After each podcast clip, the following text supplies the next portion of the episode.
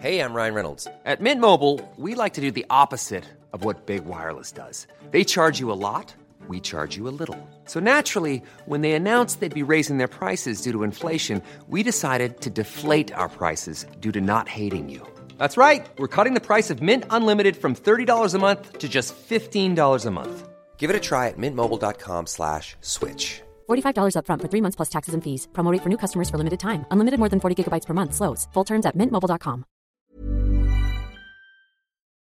Chers auditeurs, Dear listeners, bonjour. welcome in Comme d'Archi Podcast Season 3 Saison 3 dans le monde fascinant des architectes. and in the architectural projects. Je suis Anne-Charlotte Deponte, passionnée d'architecture et docteur des universités en histoire de l'archi. I am one of the spokespersons of Anne Charlotte, who is a PhD in architecture history. Merci Thank you d'être avec moi aujourd'hui. to be with us today. Et And maintenant, now, lundi en français, place au talent. and Wednesday, let's talk projects. In English, of course. Bienvenue dans Comme d'Archi. Chers auditeurs, ravis de vous retrouver aujourd'hui en compagnie d'Anne-Françoise Joumeau. Bonjour Anne-Françoise. Bonjour. Bienvenue dans Comme d'Archi. Vous êtes architecte et à la tête de votre propre agence qui porte votre nom d'ailleurs.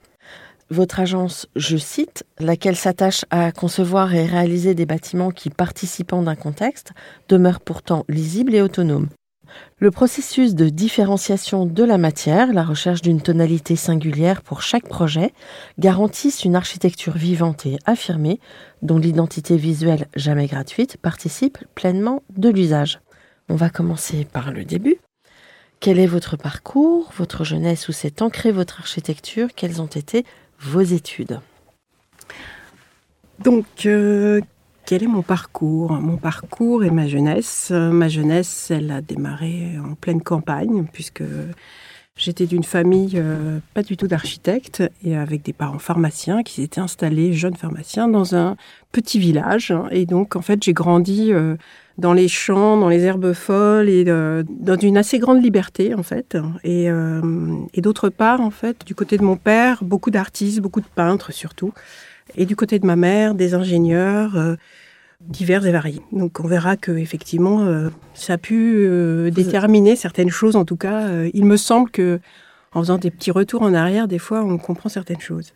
C'est une campagne au sud de la Seine-et-Marne, hein, donc la Brie, la Brie avec ses champs cultivés, ses élevages, de- mais beaucoup de champs. Et donc beaucoup de balades à vélo à travers la, la nature, quoi. Et, et puis surtout à l'époque, quand même, on était très très libre de, de parcourir toutes ces petites routes de campagne seuls et humer la- l'air, l'espace, la lumière. Et euh, j'en garde vraiment un souvenir euh, très fort. Et, je crois que ce sentiment de liberté, de, je crois que pour moi, il est très important. Donc euh, mon envie d'architecture, elle est venue du fait d'un- jour, en fait. je le raconte assez souvent, mais en seconde, en fait, mon professeur de physique fait le tour des élèves et puis demande en fait à chacun ce qu'il veut faire. Et moi, j'étais un peu écartelée entre euh, mon esprit assez euh, posé, mathématique. Enfin, j'aimais bien toutes les sciences exactes. Et puis, d'autre part, je peignais, je dessinais, je collais, je faisais des tas de choses. Et du coup, ce professeur me dit, mais mademoiselle Jumeau, mais vous, vous devriez être architecte, en fait. Et, euh, et c'est là qu'en fait, euh, j'ai pris conscience que ce métier pouvait peut-être rassembler, en fait, cette dualité que j'avais en moi entre des choses très exactes et responsables, on pourrait dire comme ça. Et puis une autre chose euh, qui est la création, la liberté, la liberté de choisir, en fait.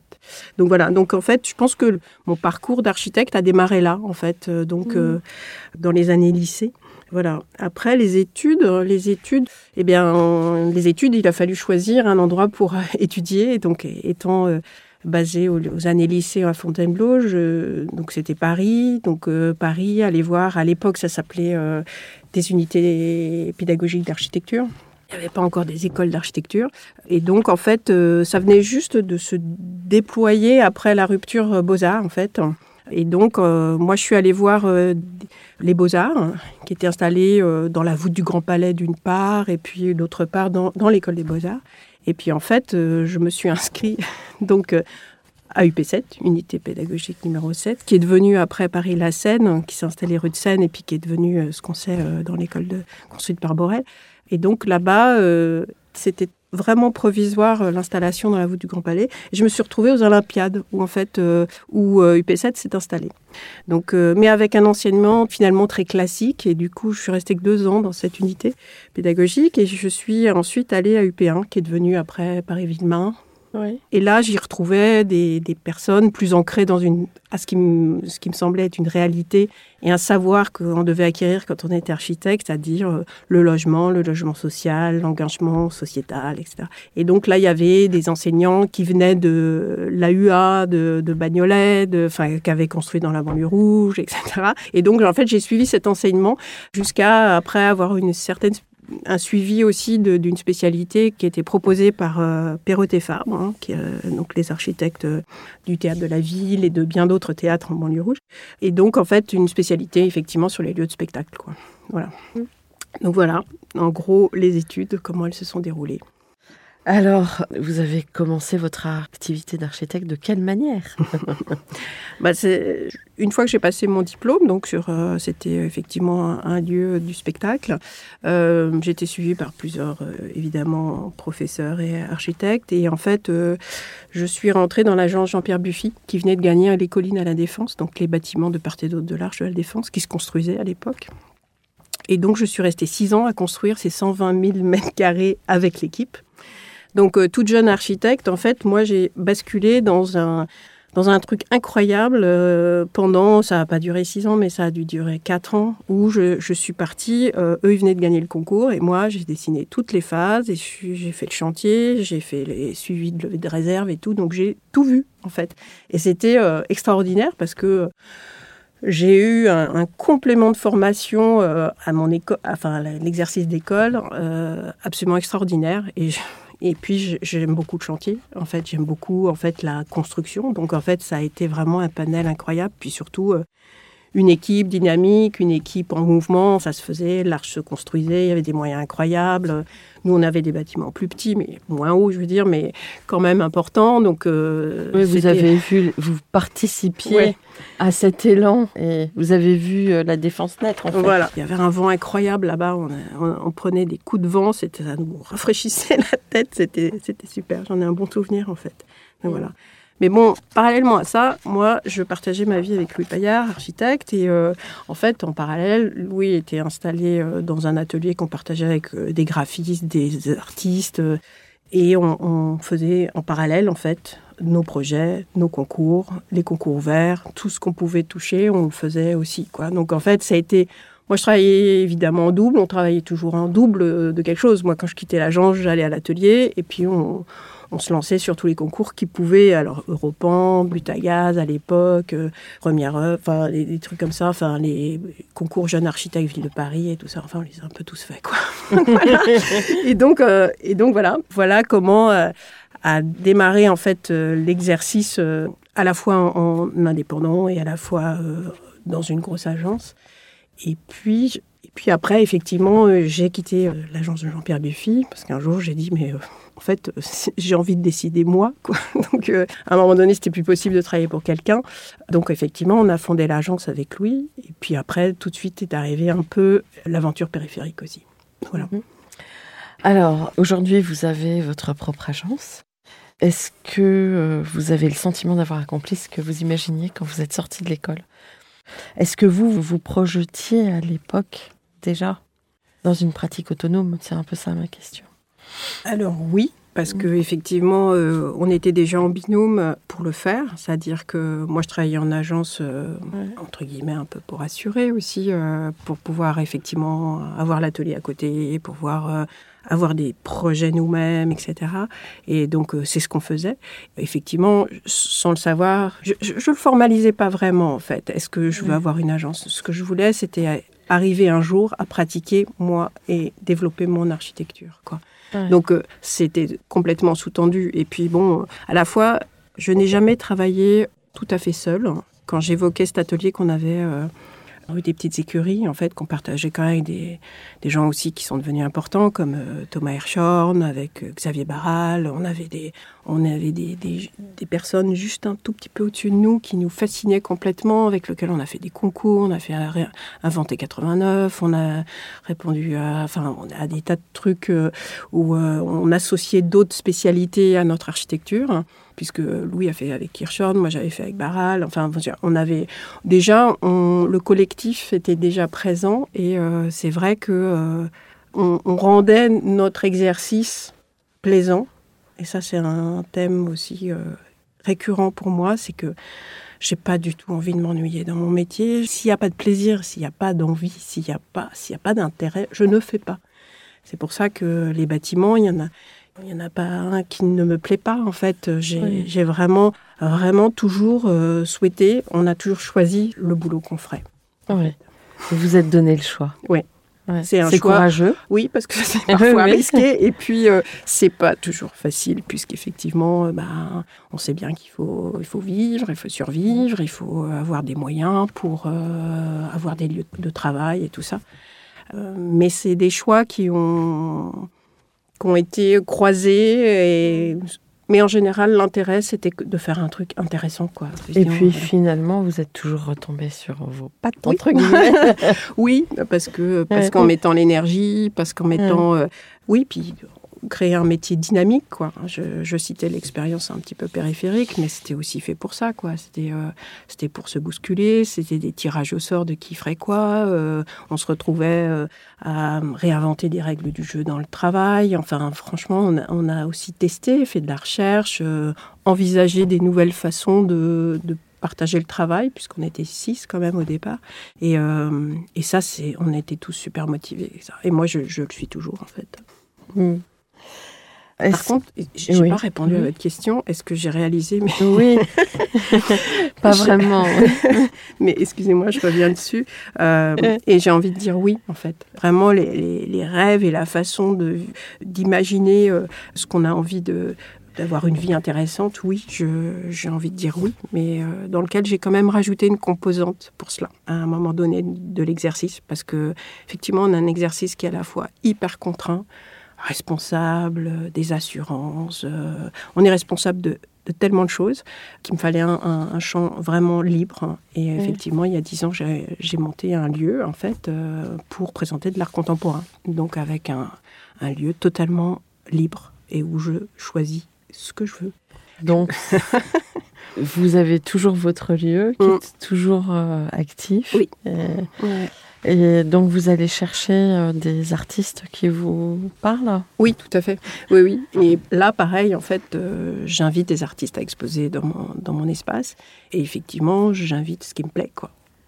C'est quelque chose qui, euh, qui, effectivement, au départ, était conçu comme vraiment une bulle d'oxygène, complètement séparée de l'agence et en fait, euh, c'est en train de complètement venir se mêler et s'imbriquer euh, jusqu'à effectivement euh, amener des artistes à travailler avec moi tout du long d'un chantier ou travailler avec moi de, ou mettre en pâture des, mes ouvrages pour que eux créent des œuvres dans leur processus de création. voilà, ça fera d'ailleurs l'objet du prochain livre qui sortira sur l'agent. Est-ce que vous pourriez tracer une histoire de vos projets? Effectivement, euh, il y a eu.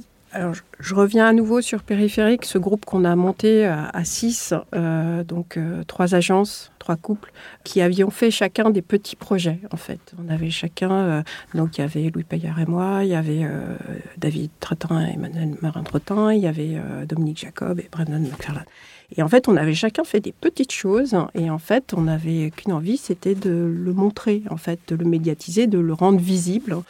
Et c'est de là qu'est venu après aussi 36 euh, modèles pour une maison et des actions autour de l'architecture la, euh, données à voir aussi au grand public. Euh, on s'est aperçu que finalement, on pouvait peut-être proposer de l'architecture ensemble, tout en gardant nos structures indépendantes. Et en fait, on a tenté de s'inscrire à un concours et puis on l'a gagné. Donc vraiment, on n'a pas attendu longtemps, c'est arrivé tout de suite. Et c'était euh, donc la SMAC, donc euh, salle de musique actuelle de Savigny-le-Temple, que finalement on a gagné comme un cadre exquis en plus, puisque chacun, l'idée c'était que chacun reste vraiment dans son écriture et, donc ça a été un assemblage.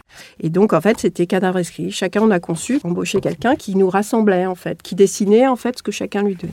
Puis après, bon, on a fait des petits ajustements. On avait décidé, en fait, euh, en gros, le principe du projet ensemble, mais après, l'écriture architecturale, chacun a créé son input et son identité. Et donc, en fait, ce projet, en fait, il a été vraiment le, start, le début, en fait, euh, vraiment d'un exercice qui vraiment s'est déployé, quoi. Donc après, euh, Jacob et McFarlane ont, gagné Beaubourg, donc eux, ils sont sortis de la structure et ils n'ont pas poursuivi avec nous. Et après, on a donc continué euh, à euh, faire des concours, le Centre national de la danse. Euh, enfin, on n'a pas tout gagné, bien sûr, mais on a participé donc avec l'énergie qu'on avait à quatre. On a participé quand même à des super concours, quoi. Donc, ça a permis en fait bah, de travailler de rechercher et de créer effectivement toutes sortes de projets. Alors les projets, c'était on partait de la culture, la musique. Euh, nous, avec Louis, on avait l'occasion de faire le nouveau casino. Euh, de l'autre côté, euh, David Emmanuel avait fait d'autres choses et tout. Et puis, en fait, hein, dans, l'année dans les années 2000, 2002, on a gagné cinq concours, dont un très très gros qui nous a complètement permis de, eh ben de, de, plus être des débutants. Quoi. Donc mmh. il y avait quand même 17 000 mètres carrés, il y avait 25 millions d'euros, et tout à coup, on nous avait pas demandé les, chiffres d'affaires qu'il fallait, etc. Euh, en tout cas, nous, ça nous a remis complètement, ça nous a mis vraiment dans le game, quoi, enfin dans le jeu, en fait, euh, de pouvoir enfin exprimer. Donc, euh, quel était ce concours? C'était Atrium, donc ah le bâtiment pour les licences, en fait, de Paris 6 sur le site de Jussieu, donc en extension du Gris d'Albert. Et donc ça, ça a déterminé, si je reprends dans la L'ensemble des projets, ça a défini notre exercice lié à l'enseignement supérieur, parce qu'après, il y a eu quelques, il y a donc quelques autres, ah l'enseignement supérieur. Et puis après, bah, en parallèle de ça aussi, il y a tout le champ du logement, qui est quelque chose aussi que. Donc, on a, il y a un peu trois grandes thématiques comme ça à l'agence qui sont suivies. Il y a la culture, il y a l'enseignement supérieur, et la recherche, le tertiaire équipé, et puis d'autre part, bah, le logement, parce qu'il y en a quand même beaucoup à faire, quoi. Donc voilà. Et euh, à Trium, vous aviez déjà euh, réalisé quelque chose pour euh, l'université? Parce que c'est très dur. En marché public, l'université, c'est pas facile quand même de rentrer. Mais non, bah, Jussieu était, un lieu, était un lieu un peu particulier. Hein. On était à l'époque contre des moulins. Il y avait Jacob McFarlane contre nous. On était nous. Et puis, quel était le quatrième? Je, ça m'échappe. Effectivement, nous, périphériques à l'époque, donc on a été retenus et c'est le projet qui a été retenu. Quoi. Donc, c'est ça la magie et je dirais l'histoire des projets. C'est à la fois une histoire qui va dans la poursuite d'une chronologie et tout, et puis dans la commande publique, c'est le hasard. C'est le hasard parce qu'on a fait des concours à Banyuls, à Belfort, à Brest. on, a fait des concours partout en France et on a construit à Nancy, à Clermont-Ferrand, à Rennes, à Nantes, euh, en Normandie. Euh, on a travaillé pour des projets à Rouen. L'histoire des projets, elle est là aussi en commande publique, c'est-à-dire qu'on fait des candidatures sur des compétences, c'est-à-dire que on pense que effectivement l'équipe a les capacités à faire ce type de projet, donc euh, on construit un dossier pour être retenu pour faire le concours. Et quand on est retenu, effectivement, on ne sait pas où on va être retenu. donc c'est aussi un jeu de hasard. C'est on envoie des capsules euh, et puis il y a de temps en temps il y en a une qui sort et euh, ça crée un projet en fait. Donc vous étiez en train d'arriver au logement.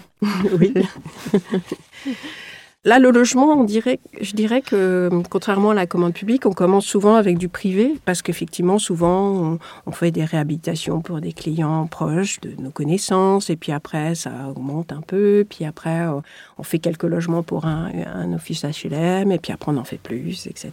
Donc là, effectivement, l'autre jour, je, calculais le nombre de logements que j'ai fait. Euh, et je me suis rendu compte que j'en ai. Mais je crois que ça va assez vite. Je sais pas. J'en ai jamais parlé avec d'autres architectes, mais j'en ai quand même livré 1000, quoi. Mmh. Mais c'est vrai qu'au jour d'aujourd'hui, euh, il y a des, des, projets qui sortent. C'est effectivement une centaine de logements, 120 logements. 75 logements. Euh, mais c'est vrai qu'on a démarré avec une maison individuelle, avec euh, tout notre travail aussi sur euh, les 36 modèles pour une maison qui ont fait des maisons individuelles, qui ont été assez iconiques, comme la maison Icône qu'on a fait à Montreuil avec l'agence, par exemple. Donc ça, on, a démarré tout petit. Et puis effectivement, maintenant, on a des morceaux de ville, finalement, dans nos, bâtiments collectifs de logement. Alors, quels seraient votre ou vos projets emblématiques? Euh, Ils le sont tous. Mais je trouve, oui, qu'ils sont tous, je les aime quand même tous, ces projets. Et puis, effectivement, ce travail sur euh, l'identité de chacun, la matière qu'on a mis au point pour chacun, que ce soit les profils extrudés, euh, cintrés, puis anodisés, accrochés sur le biopole, ou euh, la terre cuite émaillée sur le projet de la résidence sociale de Coalia, ou les panneaux de- d'aluminium anodisé de, de l'atrium. euh, avec ses grands et ses petits trous, ses grands trous pour effectivement cadrer le, pourtour, parce que vraiment ce qu'on voyait du lieu où on était, c'était pas terrible. Du coup, en fait, on, a resserré les vues pour les recadrer. Tous ces projets, le, projet de la médiathèque à Saint-Paul de la Réunion, avec ses grands métal déployés ondulants qui, protègent du soleil, enfin, les plafonds de Michael Bathory accrochés au plafond, qu'il a travaillé comme des grandes images qu'on a, qu'on a, enfin, qu'on a accrochées avec lui. Voilà, ils sont tous. euh, Après, emblématiques, je reviendrai quand même sur Atrium, parce que c'est un, un gros, c'est euh, c'est une petite urbanité. Donc, en fait, euh, on a un campus à la verticale, avec des bâtiments ponts, on a des places sur lesquelles s'installent les étudiants pour travailler ou se retrouver. Et puis, l'espace est travaillé vraiment comme un espace urbain couvert. Et c'est vrai qu'il sera emblématique. Il y a un lieu intérieur, il y a du passage. L'idée, c'était que les différents départements d'enseignement se voient, se croisent, puissent se retrouver, échanger. C'était le début, en fait, de la notion de la série Sérendipité. Ouais, où effectivement, ben, on commençait à parler des coworking, etc. Et ces lieux, en fait, qui traversent l'atrium, c'est des lieux pour ça, avec ces box de travail euh, ouverts. Et euh, donc, pour moi, il, reste emblématique avec euh, ce béton à l'intérieur, cette dentelle à l'extérieur qui va ouvrir vers le paysage plus lointain, le jardin des plantes et le campus. Donc, oui, celui-là, il reste peut-être. Puis bon, il reste quand même emblématique parce que il porte beaucoup de sens, euh, comme ils le portent tous beaucoup de sens, mais celui-là, quand même, il, il a une belle charge. Hmm. Vous vouliez en parler de.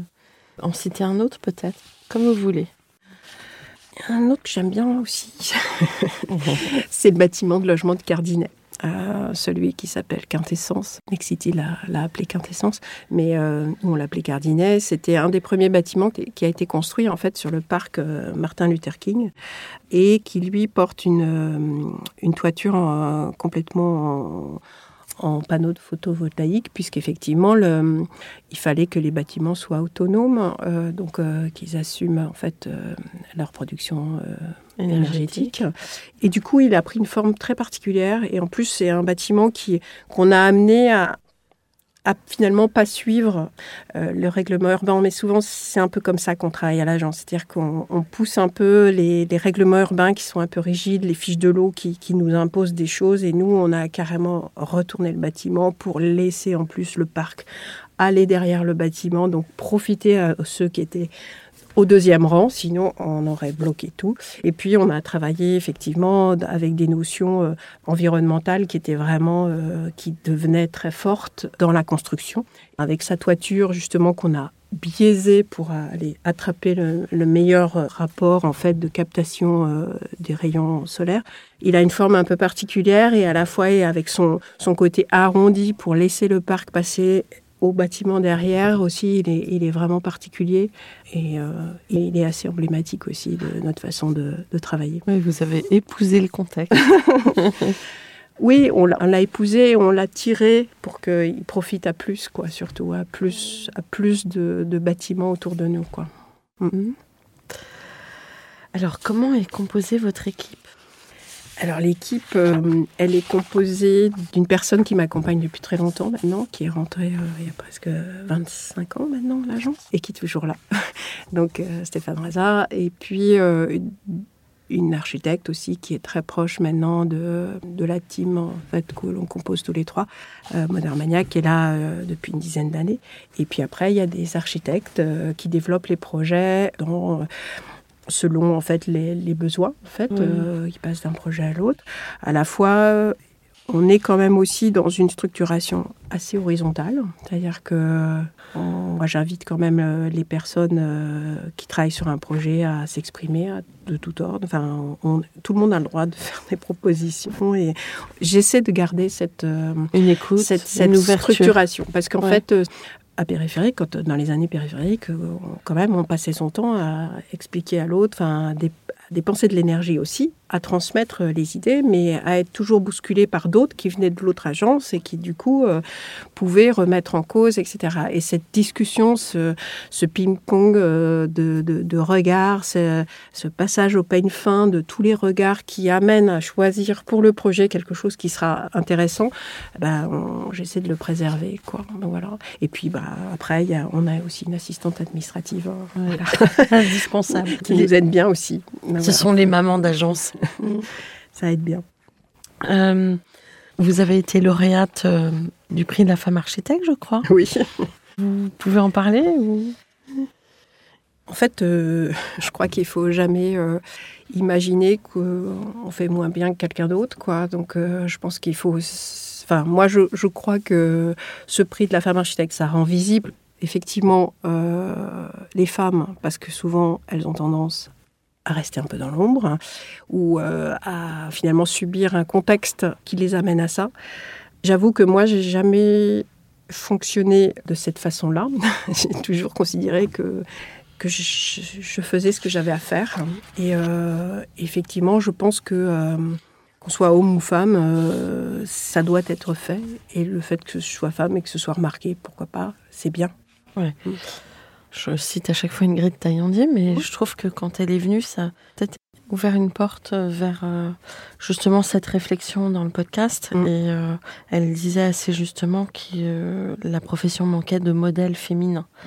Parce que, alors très concrètement, dans les écoles, il y a beaucoup de jeunes femmes et qu'en exercice, il y en a beaucoup, beaucoup moins. Voilà. Bah, en exercice, il y en a beaucoup. Moi, j'ai j'ai beaucoup Oui. de femmes en fait à, à l'agence. Même des, parfois, j'ai du mal à recruter des garçons. Et donc, il y a beaucoup de femmes architectes qui sont formées. Mais après, euh, qu'une femme dirige son agence, c'est autre chose en fait, Euh, parce que parce qu'il y a des choix difficiles à faire parfois pour une femme, euh, puisqu'effectivement, euh, souvent la maternité, elle, elle casse un peu le parcours de carrière.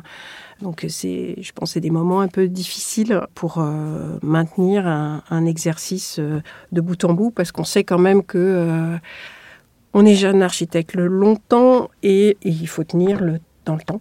Et donc, il faut laisser passer ces années euh, un peu compliquées, tout en exerçant euh, pleinement Donc, Oui. et vivement en plus, parce que euh, la trente ou la quarantaine, c'est quand même les deux décennies les plus terribles au niveau investissement euh, d'énergie, quoi. Ouais, c'est ça, c'est une question donc- d'énergie. Et donc, Mhm. euh, si en, en même temps on a des enfants, euh, c'est pas facile pour une femme.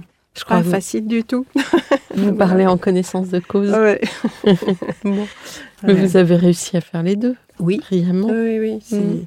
Mais bon, de temps en temps, on se prend des, des scouts, des enfants, en disant, de toute façon, toi, avec le boulot qui t'intéresse. Donc voilà, bon, voilà, mais c'est, euh, c'est, voilà, c'est à la fois, je, moi, je leur ai toujours dit que je préférais faire un boulot qui me passionnait et que j'espérais que pour eux, ce soit la même chose et que c'est ce que je, je tiendrais à ce qui se passe pour eux, quoi. Donc euh, voilà. Mais c'est vrai que c'est difficile quand même. C'est vrai que c'est difficile. Oui. Faut pas le, faut pas se leurrer, quoi. C'est et donc pour les femmes, pour euh, maintenir une agence, pour euh, continuer à être présente et tout, c'est vrai, c'est difficile. Oui. On, nous, on nous demande quand même euh, d'avoir facilement deux métiers en même temps, quoi. Enfin, c'est lourd. Mais bon, c'est- on y arrive.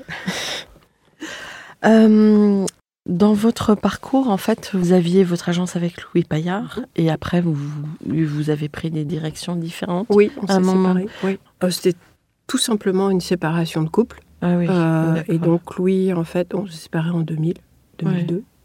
Et donc en fait, euh, ben, on s'est réparti les projets. Ouais. On a pris à peu près à l'équivalent.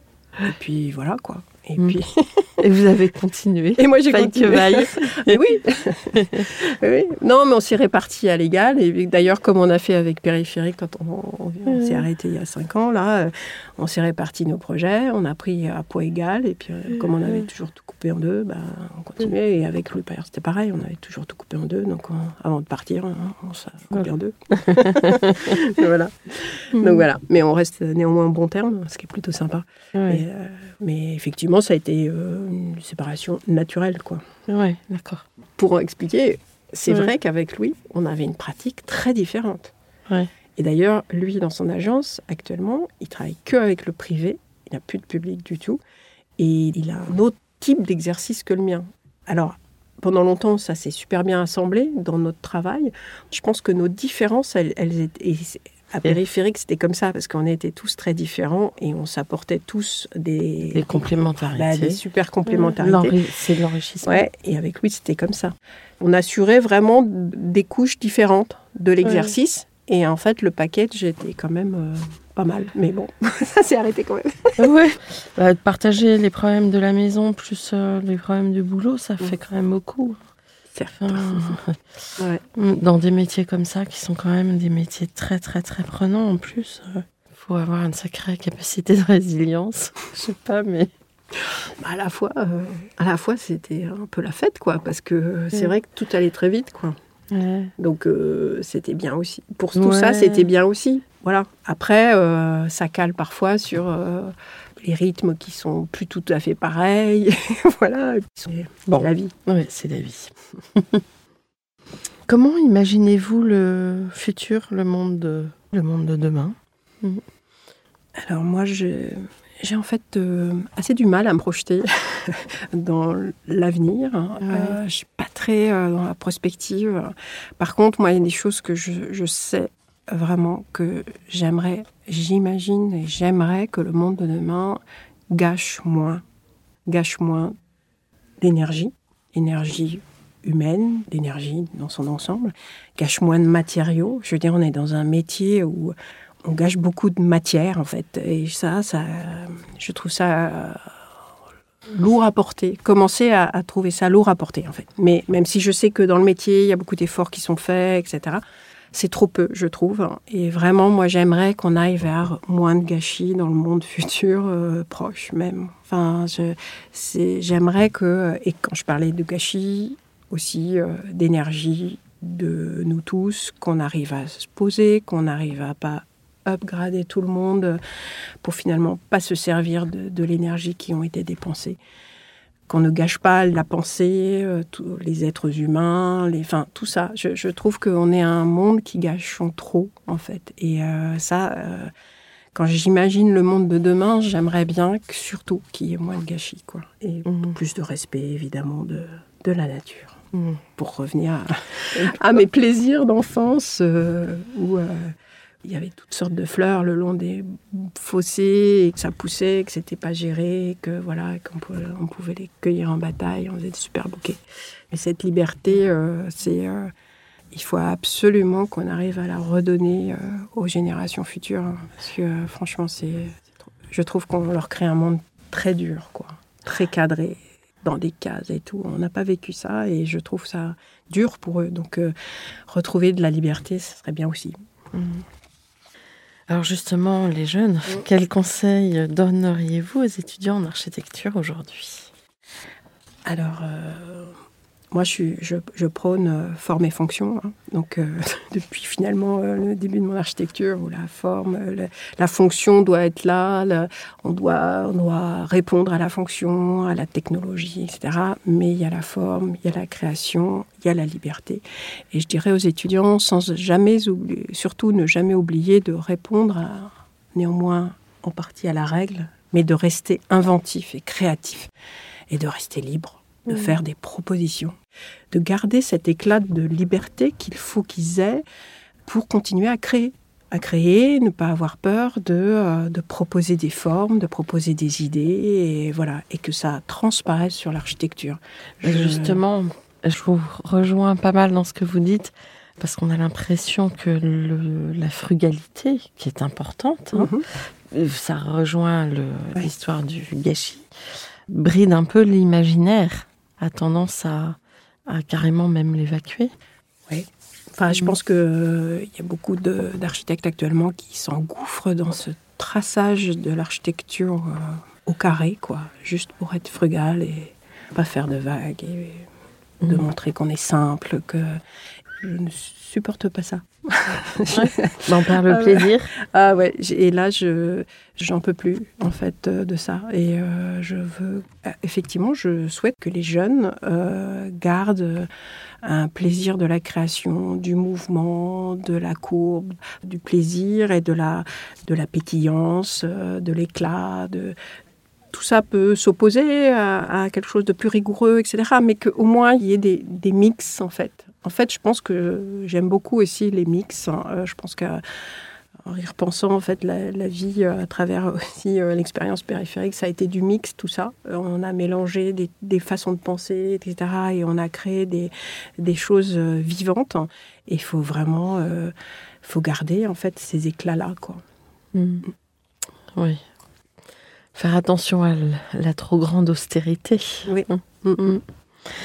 Quel est le, vos projets actuellement à l'agence et votre actualité Alors en ce moment, on, a donc euh, une construction en cours de 120 logements pour ICF La Sablière dans le 13e, sur un îlot qui s'appelle Fulton, qui a été coordonné par euh, Brenac et Gonzalez et qui ont créé des formes un peu un peu particulière dans lequel il a fallu s'inscrire et créer notre propre identité, ce qui n'a pas été simple au départ parce que c'était déjà très marqué. Donc euh, néanmoins, on, est content d'avoir poursuivi notre travail sur la terre cuite, sur euh, et donc euh, qui s'exprime de façon très douce mais en relief. Ça, ça sera livré après l'été prochain.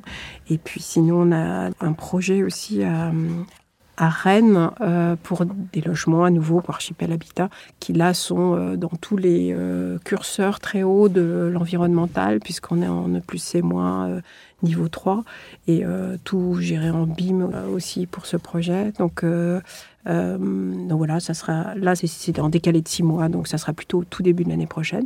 Et puis sinon, on a gagné une extension sur l'université d'Angers, on a gagné des logements pour le Crous de Montpellier, euh, et, on attend des résultats de concours. Donc voilà. Et je crois que j'en oublie un, hein, mais euh, oui, on a aussi un autre projet à Rennes, euh, et ça c'est pour effectivement pour du privé et aussi qui est dans une grande ZAC coordonnée par Rachel Robert, dans lequel aussi il a fallu un petit peu s'adapter, s'adapter et à la fois les un peu les houspiller pour qu'ils acceptent que ça joue un peu quoi, pour c'était un petit peu austère au départ. Donc voilà. Voilà, et puis, euh, et puis on sortira aussi le troisième livre, en fait, euh, petit livret que je réalise actuellement sur l'agence depuis euh, déjà deux, l'un consacré aux matières, l'autre consacré aux maquettes. Le prochain s'appellera Art, car j'ai demandé à sept artistes, en fait, d'aller s'immerger dans un de mes bâtiments de leur choix et de créer des œuvres. Donc, euh, en fait, ça, ça sortira bientôt, donc euh, au mois de mars. Et euh, je créerai donc une exposition de ces œuvres créées pour l'occasion, pour le lancement du petit livre, donc à la galerie, puisque Progress Galerie est un lieu que je dirige depuis un bail, depuis 9 ans. et donc, je vais réserver une petite place pour accueillir l'agence et cette présentation. Voilà. Et on peut avoir les noms d'artistes c'est encore un secret. Oui, bien sûr. Donc il y a donc euh, Margaret Deering qui est photographe, il y a Oscar Malesen, peintre, Gilles Elie, peintre, Benoît Géane, peintre, Vanessa Fanuel, euh, Antoine Carbone, j'ai l'impression, et euh, Guillaume Marie. Donc voilà. Donc chacun sont partis de peinture, euh, enfin sont partis dans la peinture ou ont créé des peintures qui sont des objets, puisque certains, je m'aperçois que finalement les artistes que j'affectionne euh, touchent aussi au volume et finissent par faire des espèces de maquettes. Enfin, c'est pas ce que j'appellerais, c'est pas tout à fait une maquette. Eux, ils appellent ça effectivement une sculpture ou un volume, mais effectivement. Ou une installation aussi. Ouais. Mmh. Et pour finir, je parlerai peut-être aussi du travail que j'ai lancé euh, avec euh, l'artiste vidéaste Guillaume Géanin, que j'ai invité en fait à suivre le chantier euh, de Fulton justement depuis le début jusqu'à l'entrée des habitants, donc depuis juin 2020 donc ça va durer jusqu'en septembre 2022. Et euh, donc c'est un artiste vidéaste que j'ai exposé à la galerie et qui a un travail vraiment très proche, comme un, il utilise sa caméra comme un carnet de croquis et il est très proche de l'humain, de des situations humaines, etc. Donc euh, je lui ai demandé en fait de travailler dans le chantier et à la fois euh, à l'extérieur, dans le quartier, les habitants, les gens qui voient construire le bâtiment, etc., qui s'expriment au fil de l'eau, etc. Donc voilà. Bah, super. en fait, je, je, vais juste rajouter que le chantier, j'avais demandé ce travail sur le chantier parce que le chantier, on en parle très peu. Parce que c'est un moment sale, jamais fini, les gens comprennent rien.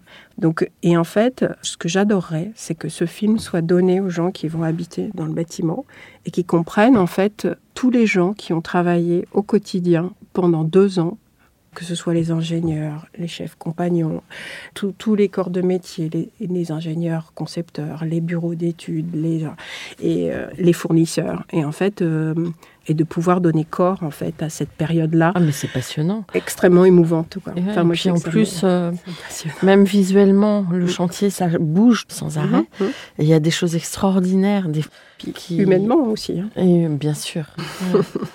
bah, c'est une belle idée. Mm. En effet, euh, les photos de chantier sur Instagram, ça marche jamais. Ça rejoint ce que. Hmm, c'est dommage. Oui, mais ça fait peur en fait. Ah, c'est étonnant. Hein. bravo. Un mot de la fin? Non, rien de.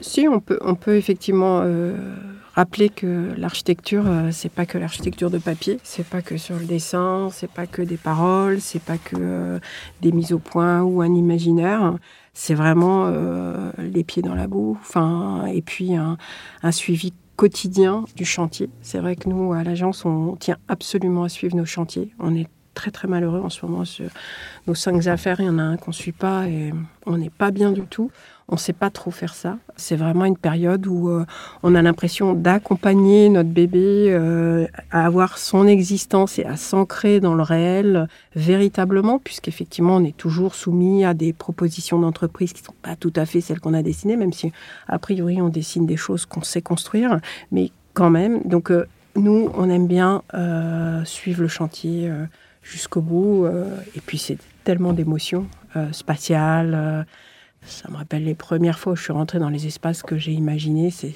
tellement le bonheur. Ça fait partie euh, des bonheurs de la profession, ça. Mm. Bah, bravo pour euh, votre parcours et merci pour ce beau témoignage. Chers auditeurs, merci pour votre écoute. Rendez-vous la semaine prochaine pour un nouveau numéro en français. D'ici là, n'oubliez pas l'anglais et prenez soin de vous. Au revoir. Au revoir.